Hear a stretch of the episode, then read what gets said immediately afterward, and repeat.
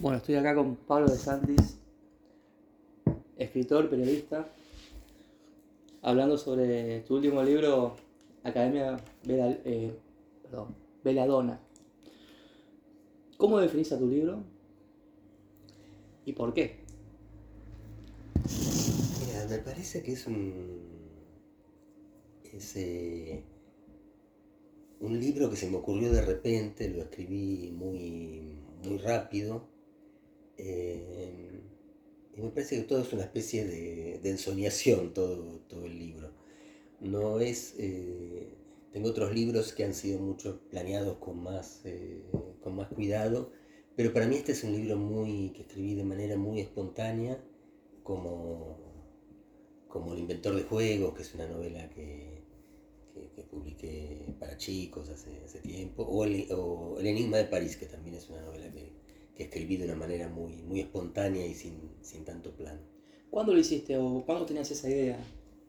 ¿En qué momento fue? Es un libro lo- que lo terminé antes de la pandemia seguro. ¿Pero en- en- durante la pandemia te salió la idea? No, digo que antes lo, lo tenía Ah. terminado ya. Ah, ok. Lo terminé hace unos años. Bueno, por la trama y por la historia, este, me da la sensación, que estamos hablando antes, este, ya tenías la idea en la cabeza. Eh, ¿Te faltó un poco más para pulirla? ¿Ya tenías casi todo listo acá antes? eh, Bueno, uno siempre está corrigiendo y siempre eh, está de, a veces descubre. El otro, el día un del- lector me señaló una, una rata. Eh, pero uno siempre, ¿no? Tiene los archivos abiertos y va corrigiendo, corrigiendo y agregando. Y yo creo que muchas de las, de las erratas que, que aparecen a lo largo de los libros aparecen porque uno agrega cosas a último momento, más que eh, creo que esa, esa, esa espontaneidad también a veces hace que uno se equivoque. Bueno, lo que también te decía que el libro tiene 189 páginas y me, pareció, me, me pasó que lo he leído así como un tirón. Eh, creo que cuanto más compacto y más conciso mejor, ¿no? Eh, me parece que vos también enfocás mucho en eso, en, en las descripciones que están ex- eh, espectaculares, pero no en alargar un poco más la trama porque me parece que es como que se pierde un poco más la historia, historia que estás desarrollando. Sí, yo tiendo a, corregir siempre sacando y no, y no agregando, ¿no? Em, igual había una especie de contraste con mi libro anterior, que era el más largo que yo había escrito, se llama La, hija del criptógrafo, y era un libro muy, largo, no, no era que fuera tremendamente largo, no llegaba a las 400 páginas, pero para mis, para mi, mi colección de libros, digamos, era, era, era largo para, eh, para mí. Este es un, un libro mucho más, eh, más acotado y que lo veo también como heterogéneo porque tiene esos los, tiene como materiales distintos, los obituarios, cada vez que muere un personaje aparece eh, la- las disposiciones finales del cadáver y todo eso, o un fragmento de un libro sobre las estampillas, o bueno, o las clases de la señora Trent, digamos, es un libro como de materiales heterogéneos. Bueno, el tema de los obituarios me, me gustó mucho porque es al final de cada capítulo y es como para que es como una especie de ayuda a memoria para que el lector vaya refresca- refrescando un poco qué pasó ¿no? Eh, en cada capítulo o en cada historia. Em, es- hay una suerte de homenaje también eh, para los libros de Agatha Christie. Mira, puede, puede ser porque, digamos, yo soy enorme admirador de Agatha Christie, leí buena parte de su obra, la leía cuando tenía 12 años, estaban los libros, en la casa de mi familia había un, cuartito que era el libro de, estaba la tabla de planchar, donde estaban, se planchaba en esa época, eh, donde estaban los, los juguetes, donde estaban las herramientas de mi padre, y había los libros más viejos de la casa estaban ahí. Estaban en libros de poemas que mi padre había leído en su juventud, y estaban los libros policiales, eh, así libros, por acá tengo algunos. Eh, de estos, ¿no? Digamos, de estas. Son este reliquias tipo- ya. ¿eh? Este tipo de, de tapas, ¿no? Claro, son chiquititos, pero Que ya eran, digamos, viejos. eh, estos que cuando lo- los abrís ya tienen el olor a libro. Sí, Sí, Según paso, sí, ya eran, en esa época ya eran libros viejos, la, ma- la mayoría. ¿no? Es decir, mis padres los habían leído hace muchos años. Em, y me fascinaban inclusive antes de, empezar a de empezar a, escribir, cuando yo, eh, mejor dicho, antes de empezar a leer, ya me, me resultaban muy misteriosas este tipo de etapas, ¿no? Esta especialmente me resultaba terrorífica. No, me preguntes por qué, pero me. Y sí, cuando sos chico te da miedo, aparte parece joven mano de tijera. Que eran tapas que hacía un ilustrador, me enteré después, ¿no? Un ilustrador. Porque acá no tenían firma ni nada. Que se llama Tom Adams, eh, un ilustrador eh, inglés. Em, así que, que, digamos, sí, estas. Eh, y Agatha Christie realmente es una, es una... Viste que hay como dos versiones de los clásicos, ¿no? Algunos que piensan que los clásicos son los que inician una nueva era. Y otros piensan que los, clásicos son los que cierran una era. Y para mí esta es la versión correcta, ¿no? Un, clásico es alguien que cierra una era. Y en el caso de Agatha Christie es la persona que concentra todos los elementos que estaban dando vueltas en el policial de su época y lo lleva a la perfección. ¿Y tu libro dónde lo ubicas? ¿En qué género lo ubicas? Porque es un policial, pero no es un policial, no es una novela negra, eh, fuerte, donde tal vez un chico no la quiera o no la pueda leer porque los padres dicen, no, esto no es para vos. En cambio, este libro creo que lo pueden leer grandes chicos.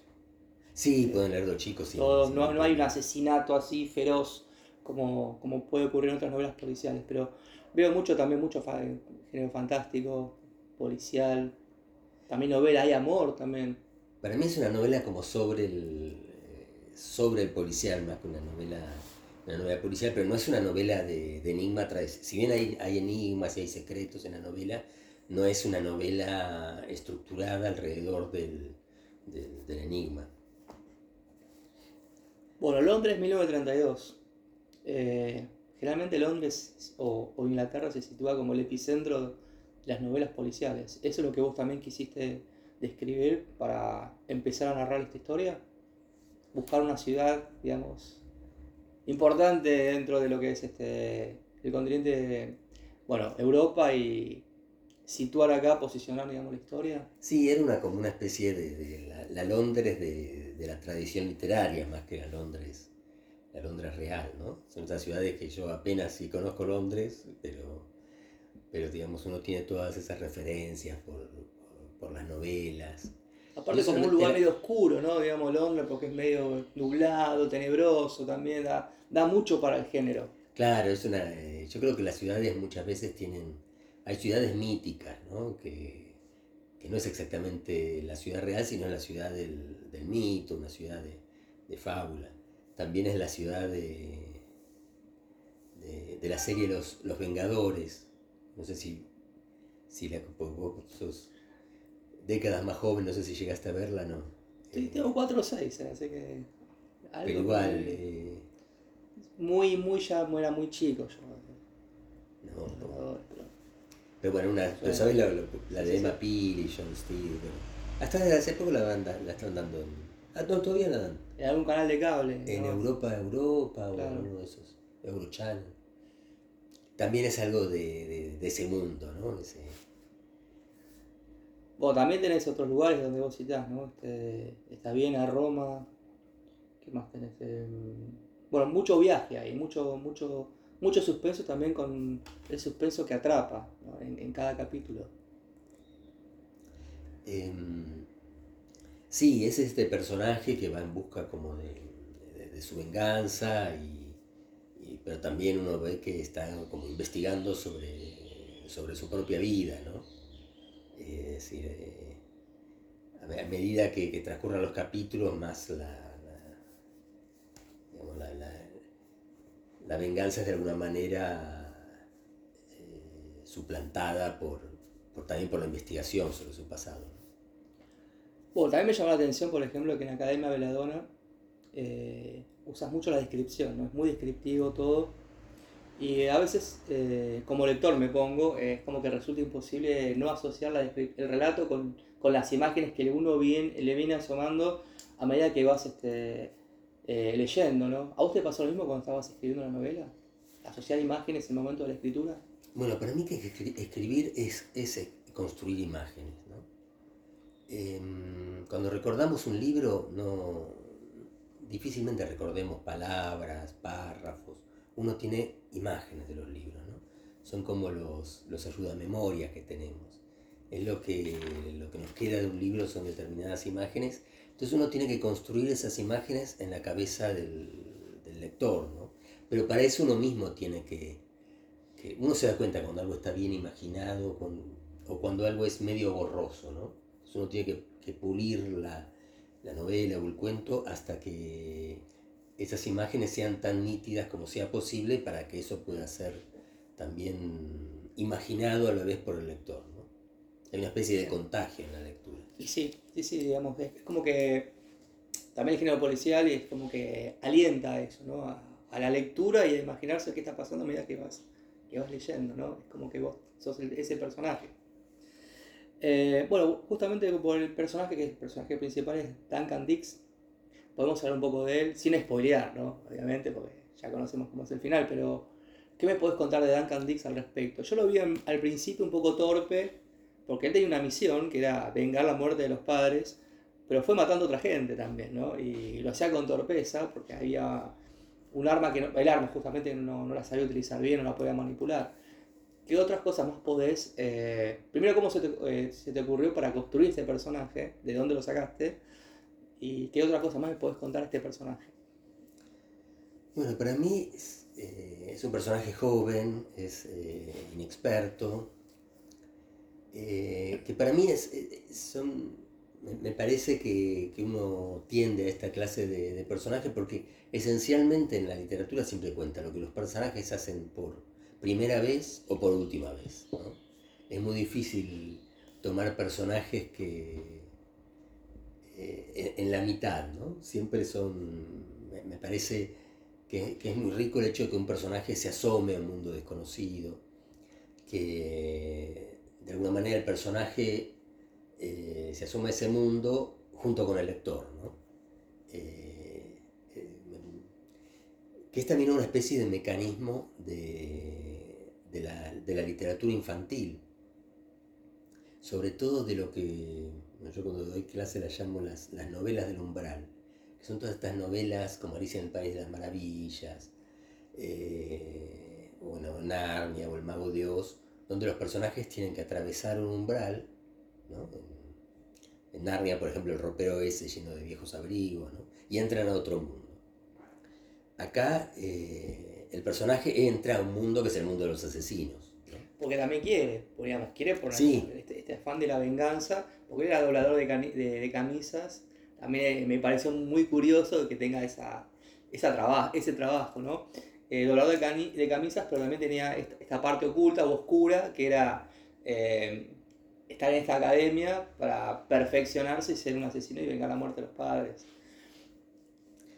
Pero me, me parece que digamos que, que, la novela lo que cuenta es cómo él se, mete en este mundo de los asesinos y lo va recorriendo y de alguna manera se lo va mostrando al lector, ¿no? Las distintas clases, las, escuelas de asesinos y bueno, está el archivo. El archivo, está, bueno, usaste mucho las estampillas, la filatela, que también como la firma para...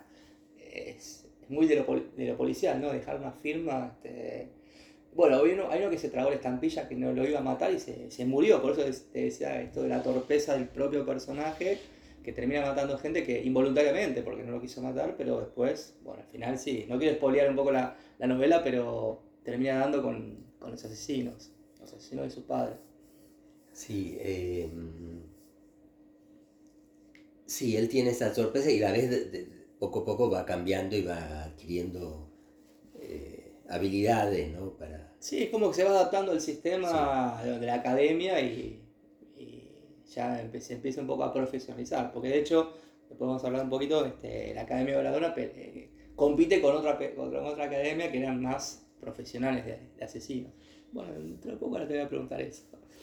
Em, a ver, algo que también me llamó la atención, que en tu novela hay amor, obviamente eso no me llama la atención, porque vos también lo describís en varios varias novelas, que había una persona como que estaba enamorada de, Duncan, esta mujer misteriosa, pero él no se da cuenta, no lo percibe, no captó la señal. Estaba tan enseguecido con matar, con matar al asesino de sus padres que es como que siguió, siguió por alto esa situación. Y me pareció eh, muy elogioso de tu parte cómo lo contás al final, porque, bueno, no lo voy a poner en el diario, ¿no? Pero al final se termina enamorando de otra chica, ¿no? Pero aparentemente el amor de su vida era esta, esta, esta mujer que, que no lo quiso matar tampoco. Le dio señales de vida varias veces. Claro, hay algo de como de ascético en él, ¿no? De, de, casi religioso, de, casi de mantenerse célibe para, para su misión. ¿no? desviarse de ese camino que tenía. Claro, sí. Estaba enseguecido. Eh, y por, por, cómo lo narraste, era una mujer bastante bella, muy encantadora, pero era la hija del. De, sí, de. De no, era de asesino. Eh, ¿Qué personajes te encariñaste para construirlo? ¿Con cuál te quedarías de todos los que vos describís? ¿Y cuál pensás que el lector se podría encariñar, si sería el mismo que vos elegís? Para mí los, los personajes que me resultan más eh, simpáticos son los dueños de la tienda de camisas, Spencer y Jacobi. Esos son los que me resultan más, que, me encariñan. Eh, me pareció en esa, en esa, parte, me pareció muy, muy bueno cómo, cómo saliste con la trama porque le estaban por despedir hasta que contratan a otro como un, suplente que empezó a doblar las camisas mucho mejor que él y mucho más esquemático, pero bueno, después pasa otra cosa, ¿no? Pero me, pareció muy... Es, eso también hay, hay varios pasajes de tu libro, ¿no? Que contás muchas descripciones, ¿no? Muchas, muchas historias con mucho humor, mucha, mucha pizca. Hay una novela de Graham Greene eh, que se llama El Ministerio del Miedo, transcurre en, Inglaterra, en, Londres en la época de los bombarderos de, la aviación nazi. Y en un momento en un tren, el, narrador y protagonista va a dar con un, asesino, ¿no? Y uno imagina el enfrentamiento, ¿viste? Y el asesino está con las manos prácticamente atadas porque está ayudando a, una mujer, a una señora, a, ¿cómo se llama? A desmadejar el ovillo, ¿viste? Cuando, cuando ¿viste? Hay que como que deshilachando. No, es algo que se hacía antes cuando la gente tejía, ¿viste? Que en realidad no sé cómo es el, procedimiento, pero alguien tiene que prestar sus manos para... Entonces, digamos, el gran, el gran momento trágico, intenso de la novela, en realidad es una escena cómica porque está el asesino, viste, ayudando a una, a una, a una viejecita que, está tejiendo, ¿no? Eso me pareció muy divertido. Bueno, a mí, a mí esto no va, pero a mí me pareció también, nunca lo vi, pero es como una obra de, teatro, estamos todo el día pendientes del solar. No sé si será tu caso, pero la mayoría de la gente está pendiente del celular. Faltaría, viste, que te afane a alguien un chorro. Eh, no, espera, para, te robo, para, para, espérame que haciendo algo así y después saco una selfie, ¿no? Este, como algo muy dentro de lo que es el hecho en sí, que tenga un poco de humor todo eso, ¿no? Este, y me parece que vos lo manejás muy bien en el, libro. Sí, el humor siempre es algo que es, que es difícil de manejar porque es un límite muy sutil. Si uno agrega demasiado humor, se te quiebra la verosimilitud de la novela, ¿no? Entonces tiene que estar siempre en un... Equilibrado. Sí, muy equilibrado, muy, muy sutil para que no... Porque también, a pesar del humor, tienen su dramatismo las, las cosas, ¿no? Bueno, también me quedo con una frase del libro que siento yo que es la clave también de este libro. Dice, matar mata a cualquiera, lo dice la profesora Trent a modo de queja, ¿no? Che, ¿cómo van a matar a cualquiera? Bueno, esa es la clave, ¿no? Porque ahí está la diferencia de lo que es matar sutilmente y matar de manera brutal. Eh, y es la diferencia que hace la Academia Veladona. También, eh, no sé si fue ella eh, que dice que hace falta investigar, el arte de investigar, de investigación. Pero matar mata a cualquiera, como diciendo, no, esto no va más, hay que hacerlo de otra manera, sutilmente, con inteligencia, me pareció una salida muy buena de tu parte de, decir, bueno, nosotros vamos por otro lado. Como que el kit de la cuestión no sería matar a sangre fría, sino buscar la manera de matar a alguien, pero que no haya ese goce de, apuñalar a una persona y mostrar la sangre, sino de, bueno, murió, ¿qué pasa que sigue? ¿no? Este, este, ir, ir, bajando personajes, pero forma parte del juego, ¿no? Del juego de este relato. Sí, eso, eso un poco estaba esa, esa idea de, del- de la oposición entre el asesinato brutal y el asesinato más, más sutil, el asesinato como un arte, qué sé yo. Eh, ya estaba en una novela anterior que era El Enigma de París. Hay un personaje, ¿viste? El que muere comiendo la estampilla. Sí. Es, ya estaba en, esa, en la otra novela, ya venía de ahí. Eh, estaba un poco en esa otra novela, ya estaba la, la, la- la tensión esa, que a la vez se corresponde un poco con la, la, la idea de la, los viejos policiales, Agatha Christie y todo eso, frente a la necesidad de la novela contemporánea de, de a ver cuán sádico puede ser y viste como viste que, hay un gusto por el sadismo exagerado, entonces lo mata, le cortan los dedos, le cortan la cabeza, a ver cómo aún hacer más atractiva la novela agregando eh, salvajismo a, lo- a los crímenes que para mí no, no me resulta para nada eh, atractivo ese mundo de los psicópatas. ¿no? Prácticamente si sé que hay una, una película, una novela donde, donde hay psicópatas, ya directamente no la veo, ni, ni, ni leo el libro, ni nada. Bueno, pero sos periodista, me imagino que estás informado de las cosas que pasan acá. Como yo también, medianamente tengo que estar informado, ¿viste? Cuando vas cambiando de canal de noticias, sin mencionar alguno, pero a lo mejor te lo imaginás. Eh, tanto canales de noticias como diarios, ¿no? Cuando yo a veces me quedo con el graf ese que dice brutal asesinato, as- lo mató a sangre fría, sobre todo el crimen brutal o brutal asesinato que ponen. Entonces yo pensaba, ya de hace tiempo, no, no con esto, no yendo el libro, decía, ¿y cómo es un brutal asesinato? Todo asesinato para mí es Sí. brutal. ¿Por qué hay que el ser enseguecido y con el puñal? Entonces decía, ¿cómo sería un crimen suavemente? Eh, o como la canción que dice, mátame suavemente. ¿Cómo es un crimen? Bueno, la respuesta la tengo acá.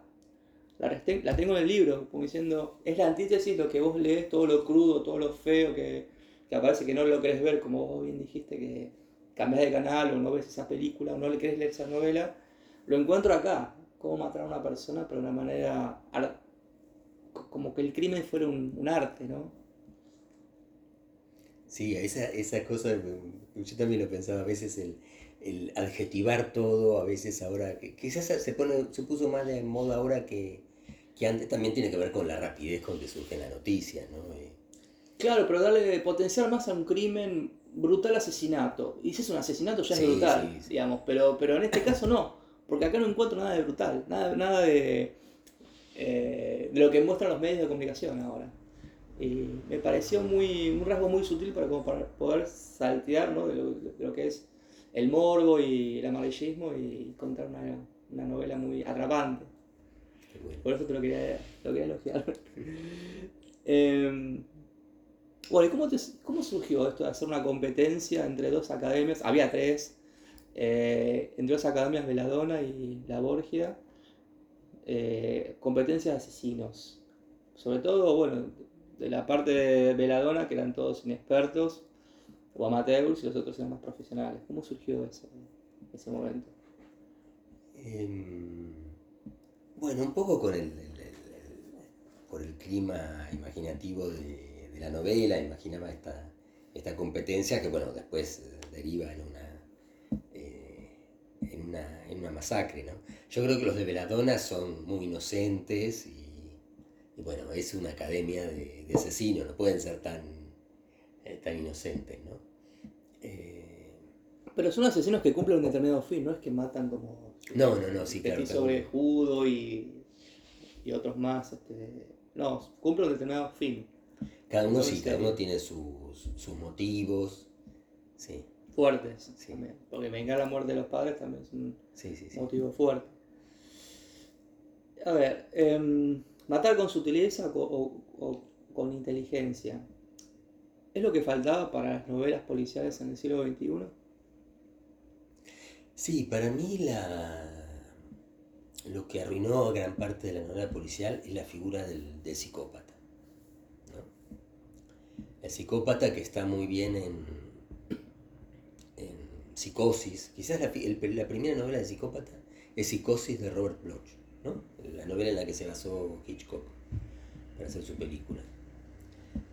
De la famosa imagen de la mujer en la ducha. Claro. Esa quizás es la primera aparición de un psicópata en una, en una película, ¿no? Creo que, que es un, en una película, no, en una novela, ¿no? Creo que puede ser que haya habido antes, pero en general es, eh, digamos, por lo menos es lo que define eh, en, la cultura la imagen del psicópata. Y después, bueno, Aníbal Lecter, que también son geniales las novelas. El silencio de los corderos es una, una gran novela.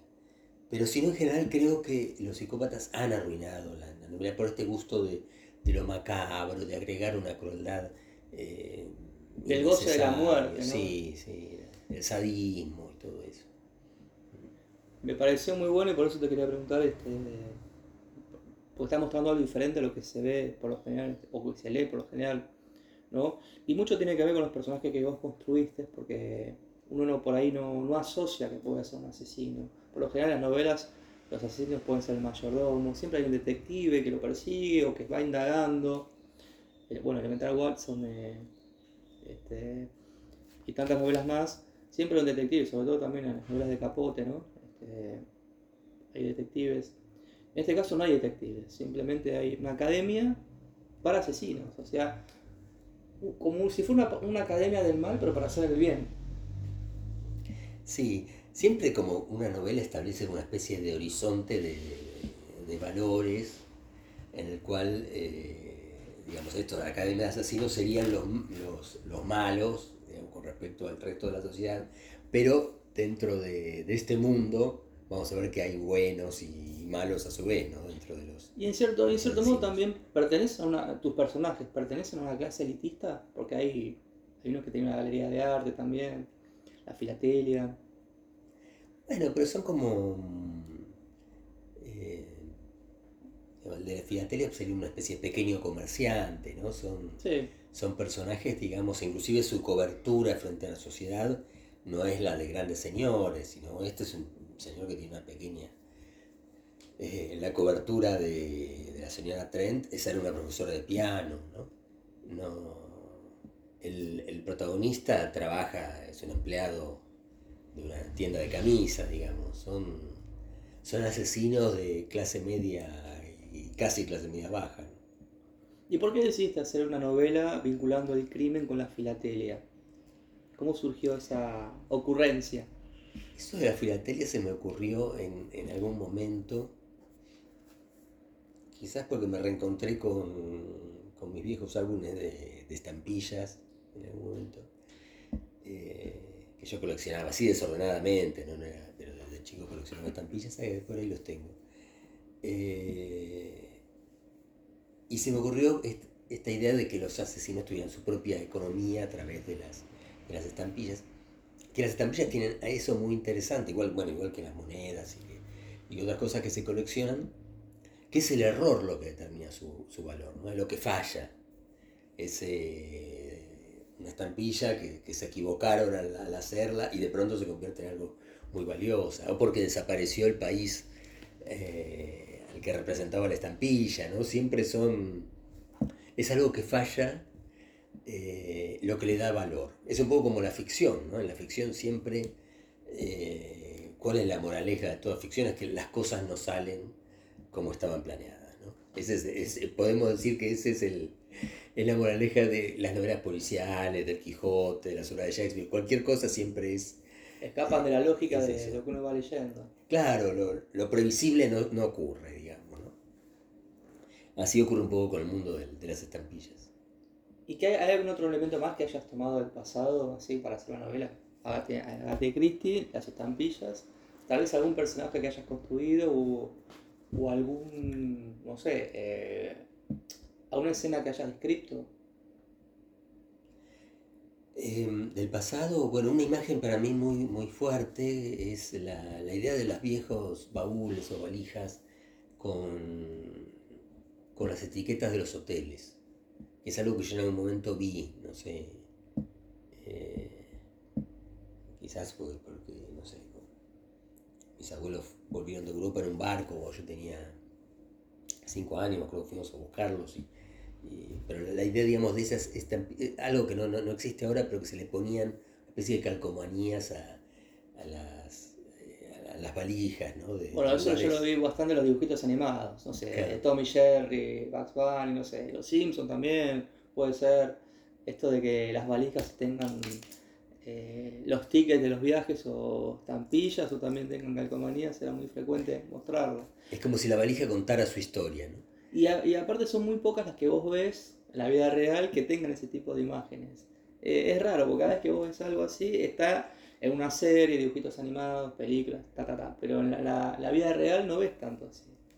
Y a mí siempre las valijas me fueron, fueron, aparecen mucho en mi novela, mi novela porque me parece que es, es el mundo de uno portátil, ¿no? Las valijas y se pueden saber un montón de cosas de una persona eh, mirando una, una valija, ¿no? Bueno, en tu, en tu novela decís que matar es un arte, ¿no? En, en este libro. Bueno, si matar es un arte, ¿escribir policiales también es un arte? Sí, yo no creo que matar sea... No, no, no, no, no, no desde el punto de vista de matar, digamos, de, Sí. de la ficción o, de, o del género policial. Pero sí creo que, que escribir novelas policiales es, eh, es un arte, es, es algo difícil. Es difícil, por ejemplo, si uno hace una novela de enigma, generalmente las novelas policiales tienen muchos personajes, más que las novelas no, policiales. Entonces se le plantea al escritor el tema de la memoria, cómo hacer que el lector recuerde los, los personajes. ¿no? Claro, bueno, acá, digamos, Agatha Christie era una experta en eso, ¿no? eh, bueno, a ver, los obituarios estaba buscando, ¿no? Como para lo que te decía, ayuda a memoria, de, para que los lectores El otro puedan día un, recordar lo que pasó. un lector me señaló que en el, en el obituario, uno de los últimos, donde dice Bienamé, ese que es un poeta, ahí dice, en el asesino, dice el mismo nombre del, del muerto, en vez de Ah, decir no, no, Duncan no, lo habré Dix. pasado por alto. No, no me fijé si fue un error de mío. Gideon Krendel, página 186. Gideon Krendel, 1870-1932, causa de muerte no determinada. Autor Gideon Krendel. dice. Ahí también. Ah, no, no, este está bien, este está bien porque se, se, No, suicida, digamos, de alguna manera. Pero este, autor Frederick. Acá tiene que decir Duncan Dix. Bueno, es un error de. Más que nada de corrección, de edición. En- Entiendo para dónde vas, ¿no? Pero bueno, sabés que hay algún. Hay- ser un error mío que yo lo mandé así porque no creo que hayan agregado Bueno, pero también. eh, eh, lo que pasa es que la- el lector a veces es muy puntilloso, sobre todo el fanático de algo, ¿no? Que, no, vos dijiste tal cosa en página tal y te lo remarcan. Están como muy poseídos por la, por la novela. Eh, yo qué sé, acá en año. En, página 187 dice: Retomé mi trabajo. Ah, eso Eh, me señaló. pero. Esposa- pero me- no. Es sutil, no, no es un error ya tuyo también. Hay que estar muy metido ahí para Mi mujer, como trabajó muchos años como editora de en Clarín, eh, me, me señaló, me, Eh. me dijo, hay, hay tres, esa la de el obituario no se había dado cuenta, pero me dijo, hay tres errores así de ese, de ese tipo. Tampoco la idea es buscar el error del Sí. autor porque es Y, pero como uno se obsesiona. sí, obvio. Esto no va, obvio. Em, vamos por acá, a ver. eh. Bueno, como todo, digamos, novela policial, al final de todo transcurre en un cuarto cerrado, ¿no? Que es este, el, ¿cómo le dijiste? El Sanatorio del Frío, habitación 307. ¿Te costó hacer este, esta descripción, la última parte de la novela?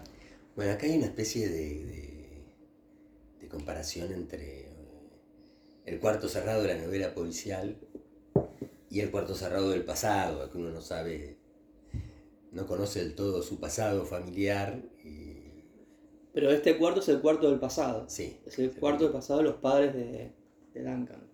Para él es el cuarto del pasado y a la vez lo quieren matar como si fuera un, un crimen en un cuarto cerrado. Ahí uniste todo, el pasado de ellos, de, los padres, con, con la parte del supuesto intento de asesinato.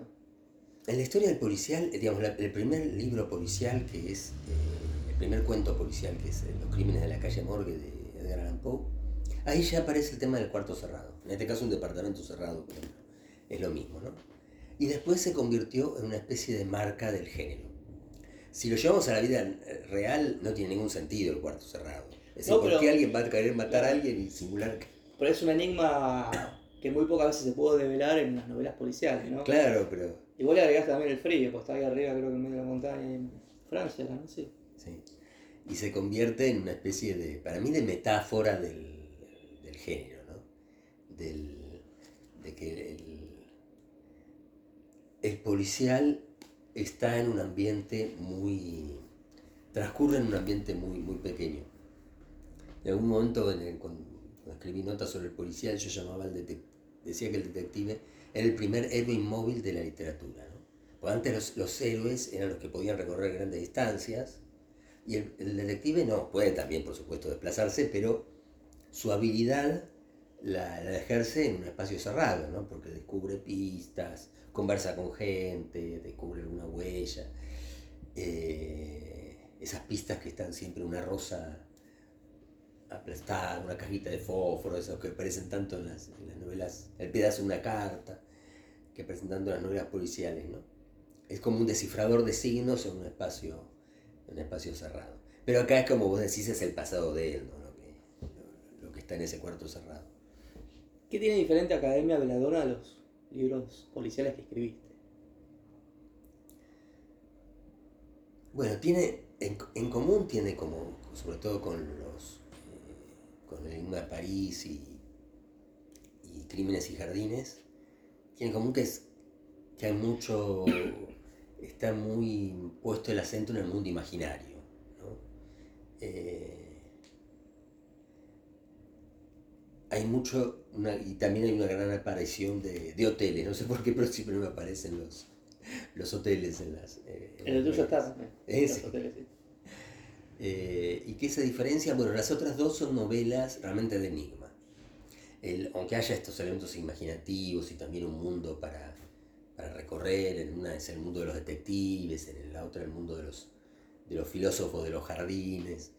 Eh, en esta novela eh, no está el enigma como para armar la, la trama, sino eh, que es como si el personaje hiciera un paseo por un mundo desconocido y, y- y ese, ese- es, es una especie de novela de viaje, ¿no? donde es el viaje lo que determina la estructura del- del relato y un viaje que es hacia el pasado también, ¿no? porque él va hacia su propio pasado. ¿Por qué pensás que el género policial seduce tanto a los argentinos? Bueno, el policial, eh, por un lado, eh, grandes escritores nuestros han practicado el género policial, ¿no? Eh, Borges, Bioy, con Silvino Campo, que aman odian, eh, Rodolfo Walsh. Roberto Art, en cierto modo. en cierto modo. Eh, y por otro lado, creo que el, el género policial eh, siempre es una reflexión sobre la verdad y cómo se, llega, se puede llegar a la verdad a través de, de indicios, de señales. Y por otro lado, también es, algo, es un género que muestra eh, las, grandes, las grandes pasiones. ¿No? Es un género sobre las, sobre las pasiones también, porque muchos crímenes están determinados por las pasiones. Y eh, creo que también otro de los, de, de los atractivos del, eh, del género es... Tenía la idea se, se- se- me borró. Eh, me- me perdí. Cualquier cosa retomamos, ¿eh? el atractivo del género. Em, bueno, ¿qué- y ocurre lo mismo con... ¿Pensás que ocurre lo mismo, esta pasión del género policial en las novelas, con el periodismo, sobre todo las secciones policiales, tanto la prensa gráfica como los medios que, audiovisuales? Esto de, la- de la pasión por los policiales. Ya te lo pregunto más que nada por la visión como periodista, ¿no? O sea, sos escritor y periodista, pero ¿cómo lo ves? Bueno, puede ser siempre los policiales eh, eh, atraen, pero creo que es un atractivo distinto del, de la novela policial, ¿no? Creo que, creo que no es lo mismo, que va por, por otro lado. Pero bueno, había... eh, yo trabajé varios años con, con Enrique Drech, Uh, trabajaba, a la tarde iba a Clarín y a la mañana estaba en Editorial Abril, donde yo trabajaba. Entonces lo tenía ahí en el escritorio de, de al lado y con- conversábamos con, con eh, Fabián Porosecchi, ¿viste? El- Polo, del otro lado. fue- sí, como Los veía. En el canal, en el canal, con momento era Canal 7, ¿no? La televisión pública, Sí. Canal 7, creo. que éramos muy amigos y bueno, y con- conversábamos con, el- con el derecho. Que a él le gustaba, le gustaban los policiales de la vieja, eh, de la vieja derecho, ¿no? El Eric Queen y todos esos tipos Simenón y todo eso le gustaba mucho.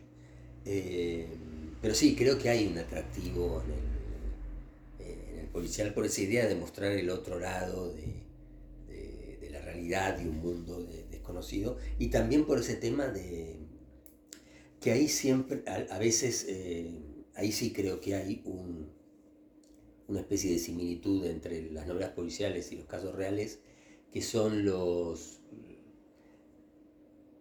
los crímenes que no se resuelven, ¿no? el, hecho de pensar algo no, poder llegar a, a, tener una imagen clara de lo que pasó, ¿no? que ninguna, ninguna solución sirve. Pero, por ejemplo, en el caso de un escritor, ¿se puede hacer una novela con un crimen que no se resolvió? Porque en general las novelas tienen, en este caso, tienen un final, ¿no? Hay una solución. El problema se soluciona, ¿no? Este, con la muerte de alguien o con la venganza, lo que sea. Pero, ¿puede haber alguna novela así que no tenga. que impune para el género policial? Y yo creo que eso significaría una, una decepción para el autor, para el lector. ¿no? Hay novelas que no se... O por ahí la continuidad, como si fuera una película, la parte 1, la parte 2, o para que siga otra. No, pero hay novelas que no se resuelven. ¿eh? Hay una novela de Leonardo Yaya, el escritor siciliano, que se llama Todo Modo. Hay... eh, y hay otras novelas, de, por, ejemplo, en, en la pesquisa de Saer hay una especie de vacilación entre una solución y otra que no termina de resolverse. Digamos, hay... Para mí, el- el lector se queda un poco decepcionado si no se le da una, una respuesta. Pero un final abierto no- eh, sería una solución. No es una solución. A ver, una cosa es que quede impune, otra cosa es que haya un final abierto, que, el lector puede interpretar lo que sea de ese final. Yo pienso que puede quedar impune el crimen. O, por, ejemplo, Chandler decía que el crimen eh, eh, eh, impune, un- impune no es un defecto de la moral de la novela, sino de la lógica de la novela policial. No tiene que quedar impune. Es un problema estructural. ¿No? Lo veía como un problema de la forma de la novela. Eh, yo creo que es un poco así, así también. ¿no? Em, me parece que, que lo ideal es que aparezca realmente el, el asesino y que eso se... Que haya un final, que englobe, Sí, que englobe toda la historia. por más que queden, puede quedar algo abierto, pero digamos, de alguna manera tiene que aparecer una, una solución al, al enigma. Ojo que a veces también puede pasar que quede impune, pero que el lector sepa la verdad, ¿no? Claro, bueno, hay fallos de la justicia, digamos, hasta en la novela misma. Puede haber un fallo de la, la justicia en esa novela que diga, no, es el asesino, no es el asesino. Y el lector dice, no, si este mató, este, están todas las pruebas, que ta, ta, ta, ta. Y el lector se queda con otra impresión. Por ejemplo, en, Asesin- en Ataúdes Tallados a Mano, vos la otra vez recién citaste a, a Copote, ¿no? Sí, En Ataúdes Tallados a Mano, el crimen queda impune, pero el lector sabe quién es el asesino. Hay Sí. una solución. Em, ¿Qué otro caso? No, se me ocurre otro caso. Eh, bueno, la... pero la- son pocos, Sí, son casos son, pocos. son muy pocos. La Dalia Negra de James Elroy, que trata un caso real. El caso en la realidad no se resolvió. No, no apareció nunca el asesino. Pero la novela propone una solución ¿no? a un caso real que, en la vida real no se resolvió. O sea que la novela resuelve lo que no se resuelve en la vida real. Por ejemplo, en este caso, en tu libro hay una solución, hay una Sí. resolución. Pero vos vas a la vida real, María Ma- Marta García, ¿cómo se llama? Este? Belsunce, Belsunce, la que mataron también ahí en el, en el country en, en Córdoba. en Córdoba. Y tanto, Nair Mostafa también, cuando fue el caso este de la chiquita que la mataron creo que en Tres Arroyos, y un montón de casos más que en este momento no se me vienen a la cabeza. Sí, pero nunca. Nunca nada. No o hasta la, hasta la AMIA misma, la voladura de la que no es una novela policial, es un atentado que tampoco es solución. Pero los, eh, los escritores por, lo general sí tienden a, resolver estos enigmas. Que la vida real no lo puede que la justicia justamente no lo puede resolver. Por eso te preguntaba por el tema de los policiales, si por qué hay tanta como fascinación también de parte del lector para leer las novelas policiales. Y otro punto es si ocurre lo mismo con el periodismo, sobre todo el periodismo de investigación vinculado a lo, que es eh, policial. Bueno, estos casos que son tan, tan comentados, eh, justamente lo son porque no se sabe qué pasó, ¿no?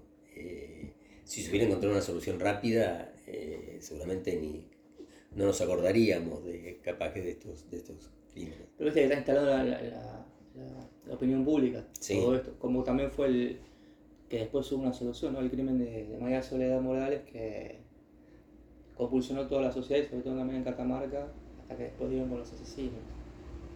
Sí. Me parece que es un punto atractivo, ¿no? Esto, ¿Por qué la realidad no, no ocurre lo que ocurre en la novela? En la novela siempre aparentemente hay una especie de justicia, justicia que no está en la justicia implícita acá en, la vida real. Pero a veces en la, la, novela policial toma también ese tema, ¿no? De los crímenes impunes de la vida real, entre, real, entre comillas, ¿no? La representación de la vida real en la... Y los, les da una solución, ¿no? Por ejemplo, el caso del Orient Express, de, el asesinato del Orient Express de Agatha Christie, ¿no? Digamos, trabajan con esta idea que vos decís de algo quedó sin resolver en la justicia, entonces se le da una solución. Eh, se mata a alguien para, para hacer justicia, digamos.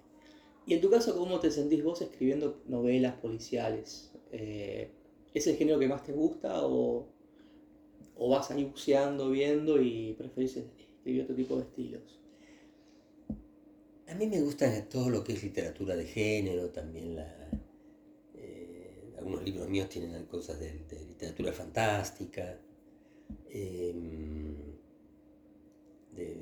muchas veces una literatura, digamos, de, la, de, cierta extrañeza, ¿no? Una novela, no sé, el, el de Voltaire, que yo diría que no es, eh, no es una novela fantástica, pero bueno, hay autómatas, hay una serie de cosas que en la vida real eh, no, existían así como, como aparece en la novela.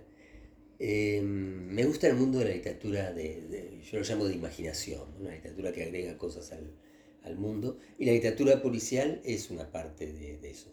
Yo siento que quedé como muy pegado al, mundo de las lecturas de infancia, em, eh, que en un momento la literatura me deslumbró y mi, y mi imagen de la literatura quedó muy, muy vinculado a ese, ese tipo de literatura y nunca pasé a la literatura del todo adulta, a que me interesen novelas sobre, no sé, sobre un divorcio. Lo te manejas muy bien haciéndolo como lo haces, ¿no? Eh, por ahí no sé si quieres dar ese paso de, decir el tema de la literatura, el tema de los divorcios y demás, pero por lo menos el género fantástico, eh, policial y para chicos o adolescentes, es como que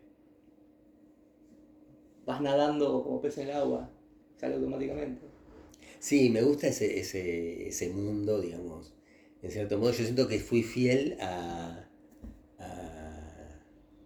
al que era a los 12 años, deslumbrado con Ray Bradbury, y que escribía mis cuentitos ahí en cuadernos, y de alguna manera me veo como la continuación de eso, que en ningún momento me desvié de, ese, de esa imagen de la literatura. ¿No te lo propones como un, desafío para vos, escribir otro tipo de estilo? No, no. Yo siempre son, eh, digo, lo que va saliendo. Eh, muchas veces pienso un argumento y me parece que es bueno, y por alguna razón no lo escribo, y de pronto se me ocurre algo y lo escribo de, un, tirón. Me parece que uno tiene que, seguir su propia espontaneidad y, su, y, lo que le sale. Bien, sí. Coincido plenamente, sobre todo a mí pasa como periodista también que cuando tengo algo en la cabeza y no tengo los elementos a mano para escribir, estoy ya a volver a mi casa, eh, porque tengo la idea acá, el título o el copete, lo que fuera, para empezar a escribir. Me parece que también te pasa lo mismo cuando vos querés escribir una novela. esto es lo que me contaste, ¿no? que ya tenías la idea desarrollada en la cabeza antes de escribirla y por ahí faltaba pulir algunos detalles, es muy también del escritor. Sí, yo creo que por alguna razón uno, unos libros, eh, uno eh, bueno, los planea más y veces otros salen así de manera sí, muy, lo soltás y muy ya espontánea, sí. es cuestión de escribirlo y, y después ajustar algunas cositas, pero ya tenés la idea, eso es lo más importante. A ver, eh, al igual que el hipnotizador o, o el inventor de juegos, ¿pensás que Academia Veladona podría saltar a la pantalla grande o transformarse en una serie? ¿Lo ves así que este libro como para que pase otro tipo de eh, formato? Sí, me, enca- me encantaría. eh, ahora justamente Fernando Spinner está, el director de cine, estamos, estamos bueno, ya, ya, lo, ya lo hicimos, y trabajamos en una versión de, de la traducción, una novela mía que tiene más de 20 años. Estamos trabajando tra- en eso. ¿En este libro? No, no, en, la, en otro. la traducción, Ah, se llama la traducción, Ok. una novela, pero del, del 98,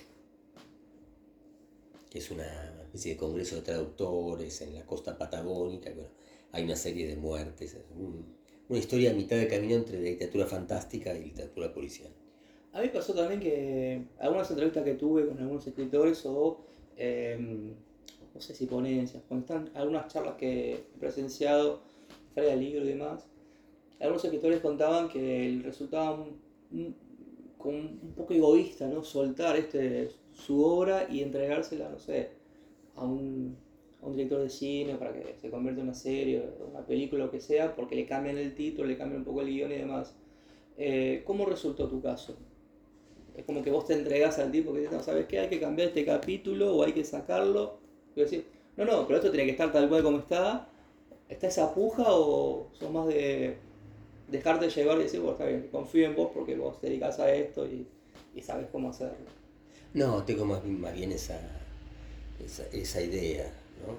Eh, creo que es una- ya una obra del, del- director y, y que bueno, es, es muy distinto una novela, una, una película tiene que, una película tiene que tener, es mucho más centrada, mucho más estructurada que una novela, que una novela uno la va leyendo un rato acá, otro rato en un bar, en el colectivo, es una lectura mucho más heterogénea eh, una película significa una...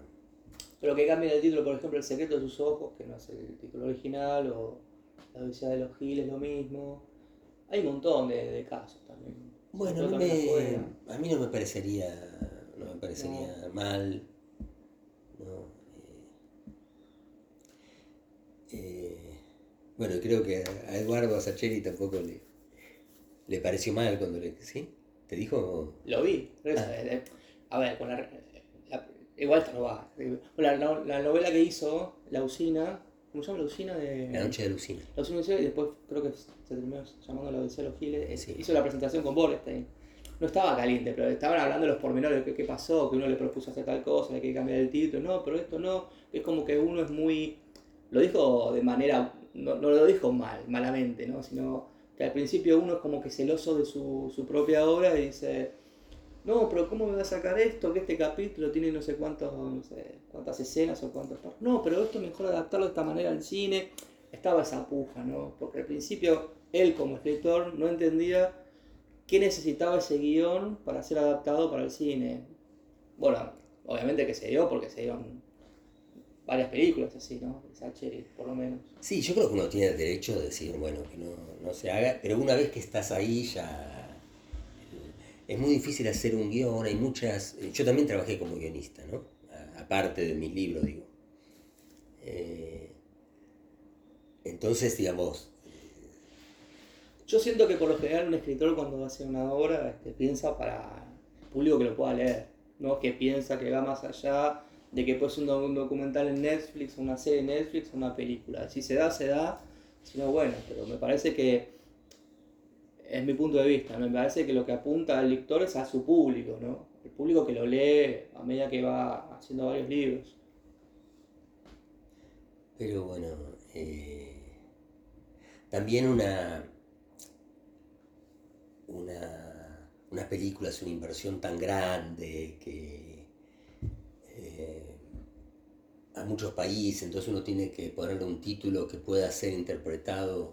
Por ejemplo, La noche, la, la de, de los- de los giros me- me- me- es un título que no me parece, no me gusta para No nada. es atractivo. no, no es atractivo. Pero La Noche de la Usina, por ejemplo, yo no sé si me lo comentó Eduardo o, o alguien más, que Usina es algo que, que es un argentinismo. Claro, creo que también en un momento, no sé si. Que digamos que me parece que, no sé, en Paraguay o en, o en Chile no saben lo que es una usina. Es una... Me parece que en el título de la película iban a poner la- en la Odisea de los boludos, algo así, la, la pasaron por los giles como para. Sí, más suavizar, no sé. Más para suavizar y también para que. ¿Cómo explicarlo? Para que. Bueno, hay muchos títulos de películas que no son los originales, sobre todo los que son de Estados Unidos, que acá se lee de una manera y en España se lee de otra manera. Bueno, la, la- la Odisea de los Giles fue pensado también para España, para el público de España, y no en España de una manera y acá se llama de otra forma. Ahora, Giles no, me parece que también es un argentinismo. ¿no? Sí. No, no- no se debe entender. Pero es más suavizante que Sí, sí, boludo. boludo o pelotudo, ¿no? Me parece que la cosa iba por ahí. Eh, bueno, no sé qué más preguntarte. Hasta acá lo mío. No sé si querés contar algo más al respecto, lo que quieras. Eh, si tenés algún proyecto nuevo o querés contar algo más, profundizar sobre el libro. Tema libre. Siempre cierro las entrevistas con tema libre para el entrevistado. No, no, yo creo que ya hemos hablado de- demasiado del, del- Soy- Disculpame, este soy así. ¿viste? No, no, soy de preguntar. No, por mí, por mí lo digo. Ah, te demasiado librito. No, bueno, estuve. mm, Me tomé el trabajo de, de leerlo y tomar apuntes. Y bueno, de acá fui sacando las preguntas. Qué bueno. Así que no va, no va a entrar todo, pero. Pero sí, gran parte de la entrevista. Así que le agradezco muchísimo. Te ¿lo, conoces a